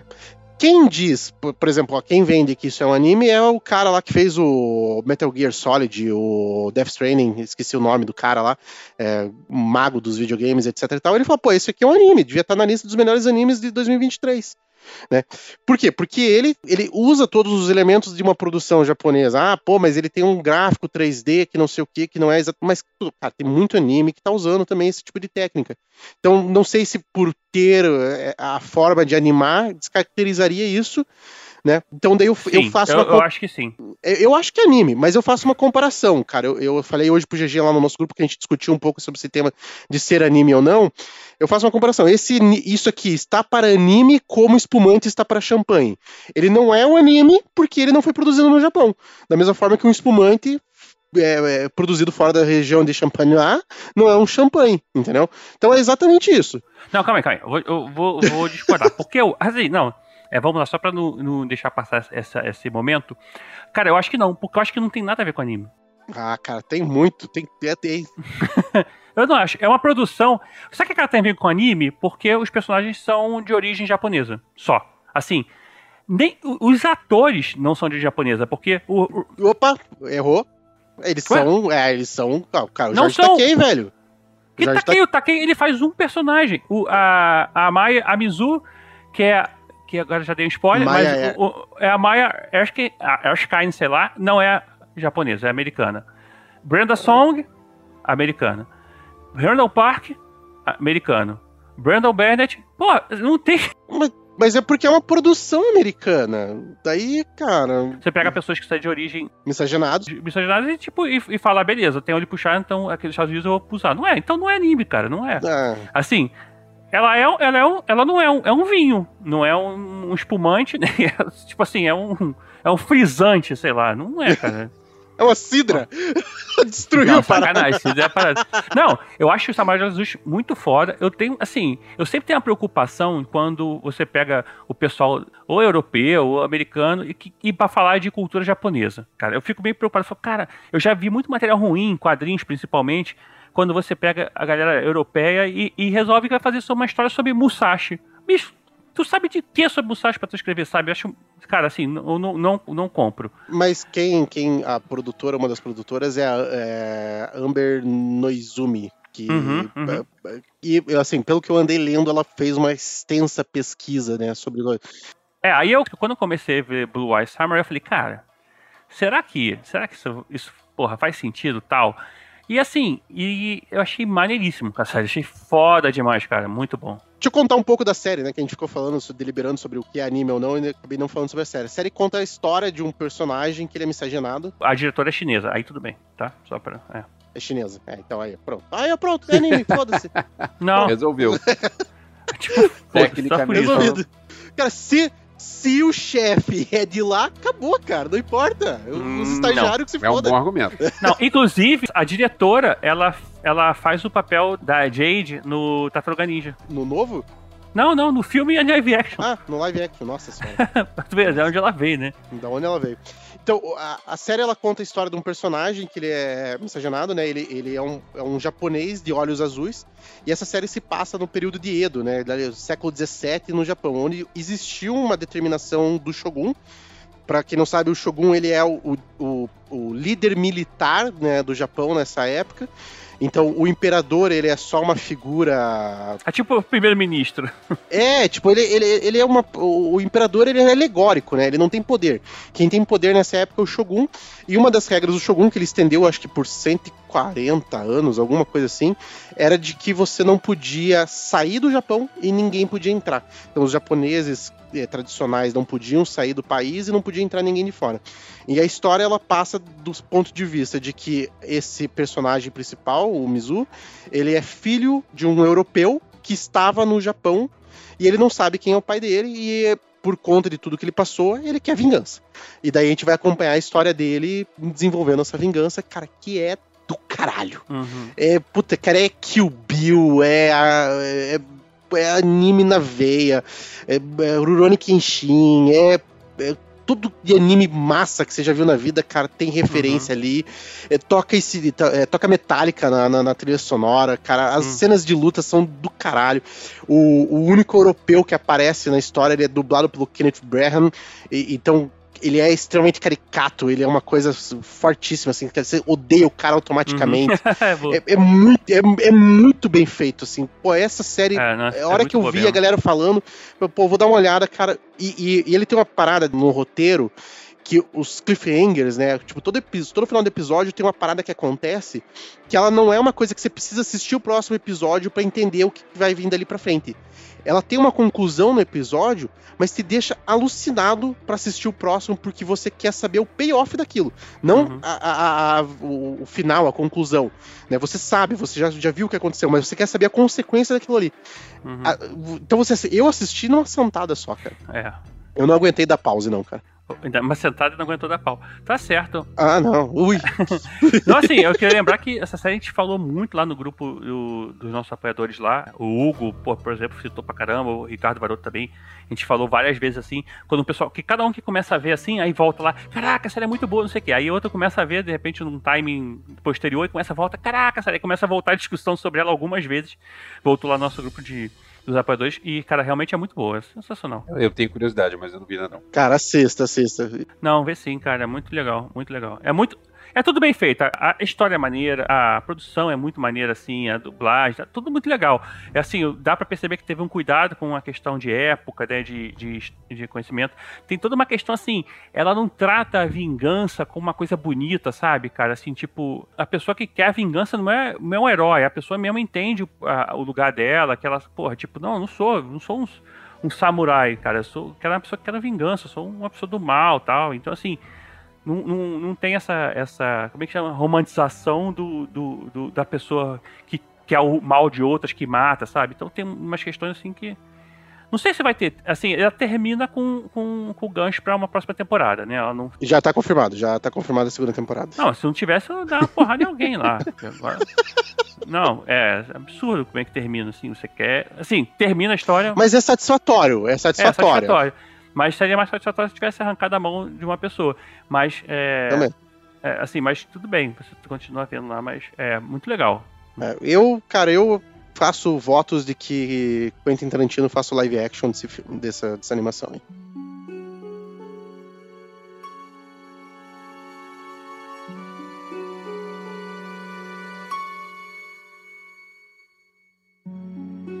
Aí eu vou roubar também agora rapidinho, porque a gente falou dessa série e eu queria falar. Ó, de novo? Não vou. Aí não. Muito sim, com roubo, né, cara? Porra. É, não, é. sabe, rapidinho. Até parece que o cara é dono do podcast É, agora. Não, agora fodeu. Agora já era, comigo mesmo. Não, eu queria falar, eu sei que o Rui vai curtir, que eu queria falar de Onimusha. Onimusha é uma série baseada num videogame No videogame. e ele tá agora na Netflix. É, deve ter aparecido pra vocês aí há pouco tempo, porque ela saiu bem pouco tempo, assim, pelo menos pra mim. E conta a história aí do Musashi, que, tem, que tá passando por uma cidade e ela, ele precisa é, ajudar o- a galera dessa cidade lá, porque um cara foi pra lá, pra uma outra cidade lá, um amigo deles, deu ruim e tal, não sei o que. Então ele começa a ver que a história é um pouco mais estranha do que ele esperava que fosse, a- essa missão que ele custa fazer.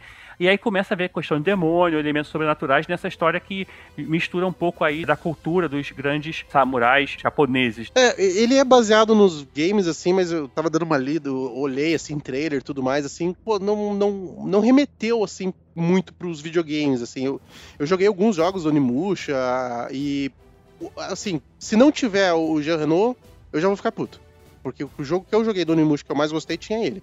Tá? Então, se não tiver, eu já vou ficar bem, bem, bem, bem putão. Mas é, a, a- estética, assim, a aparência assim, da, da animação tudo mais, não, não remete muito aos jogos. Mas a história, a forma como você descreveu a história, tem, tem uma pegada legal ali, cara. É, eu acho assim, vou falar muito, mas a, a princípio a gente tá falando do, do Musashi, tá? Aham. E ele vai resolver essa questão lá do Yemon tal, que tá nesse. Que tá, né, foi pra essa cidade, né? Eu não sei assim que ela pode acabar desenvolvendo, porque o jogo também ele teve um, dois, três, quatro, sei lá. Não sei, acho que parou no É, três. teve vários. Mas eles são antologias, né? O primeiro jogo não tem relação. Um jogo não tem relação com o outro. É, sim, exatamente. Então, assim, é, talvez possa ser que muda. E uma coisa interessante que eu queria falar desse anime, porque o design do personagem foi feito pelo Kim Jong-chi. E, cara, é um, um- Ele faleceu ano passado, um quadrinista, o cara era sensacional. Assim, ele é o cara que, tipo, ele não fazia rascunho. Ele desenhava direto na caneta, sabe? Já, desenha, já fazia arte final de uma vez só. Cara, é uma impressionante o trabalho desse cara. Ele chegou. Pegar um vídeo dele na internet, do cara desenhando, ele fazia uma página inteira sem passar lápis por baixo, sabe? Sabe, na mão, assim, cara. E por acaso ele se passa, e aí a relação com o anterior ele também se passa no início do período Edo, que é do mesmo, da mesma época aí do Samurai de Olhos Azuis. Mas, pô, cara, uma, pena, assim, uma pena o cara ter morrido, assim, eu era muito fã dele, pô, encontrei com ele na, já em evento lá fora e, e, tipo, tem um sketchbook dele, puto, cara, o cara é muito bom. Comecei a ver por causa dessa ideia de que os personagens foram feitos baseados na, nos traços dele e a animação feita por ele, né?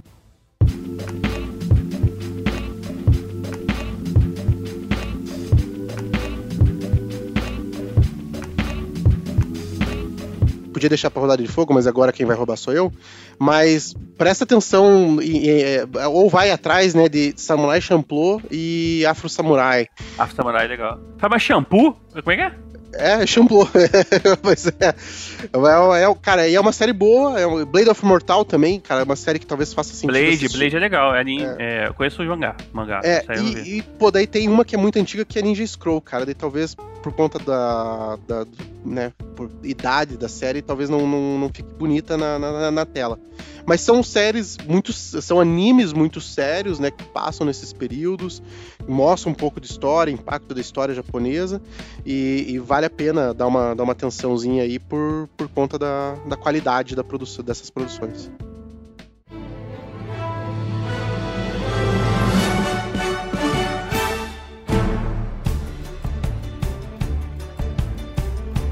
Já que vocês roubaram, eu vou roubar também. Ah, não, você é o primeiro da fila, não pode ser o último. Vou falar, vou falar. Ah, tá bom. Só que você tem que vir com o anime.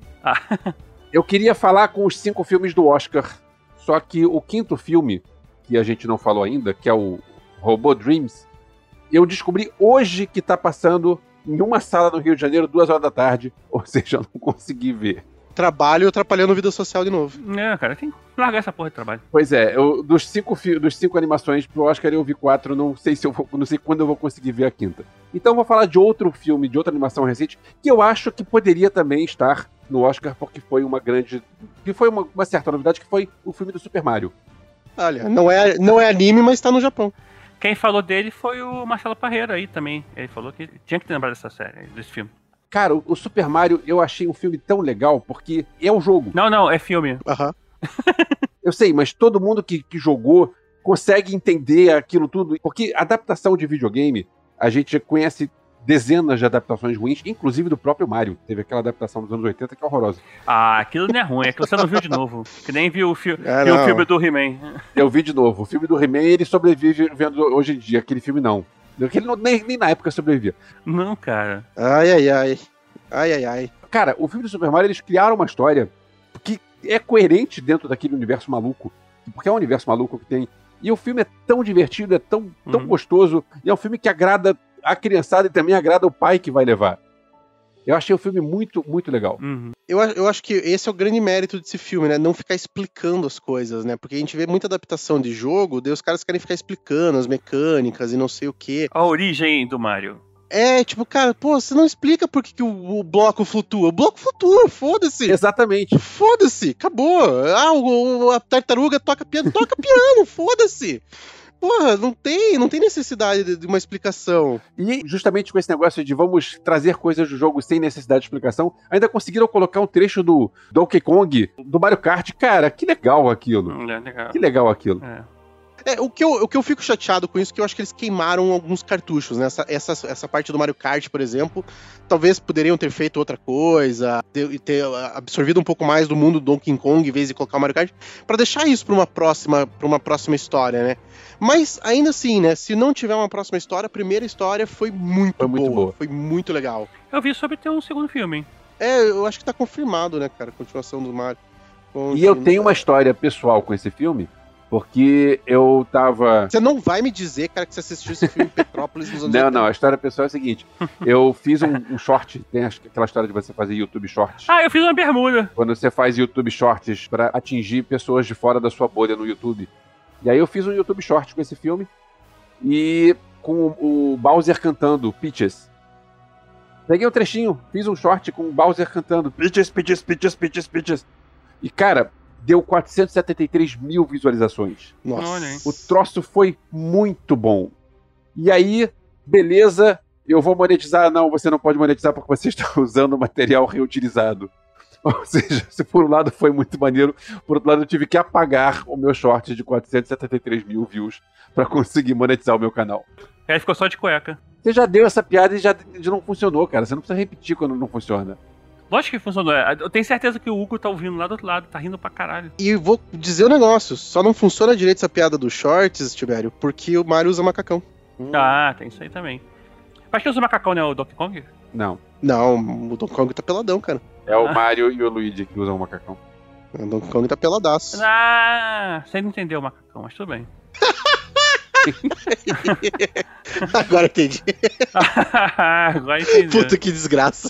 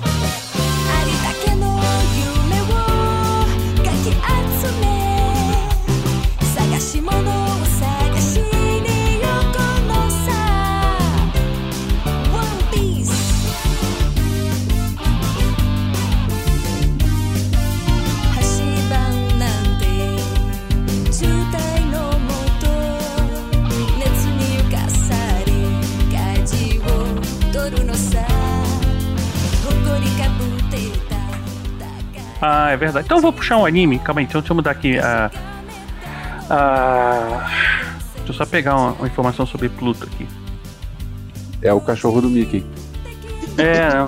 Essa piada tem que rolar, desculpa. É, assim, tem, Não, com, com certeza, né?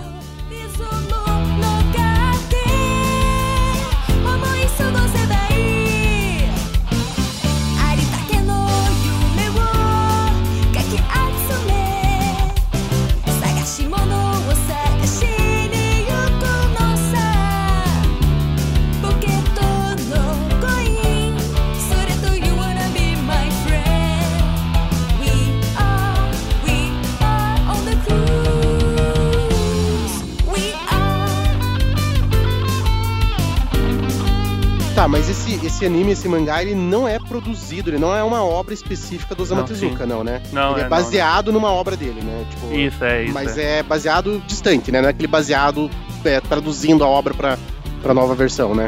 Desculpa, mas você ficou falando do baseado. Eu lembrei que teve a sessão de imprensa do filme do Bob Marley. Mas deixa pra lá. Ah, tá. Não, faz sentido.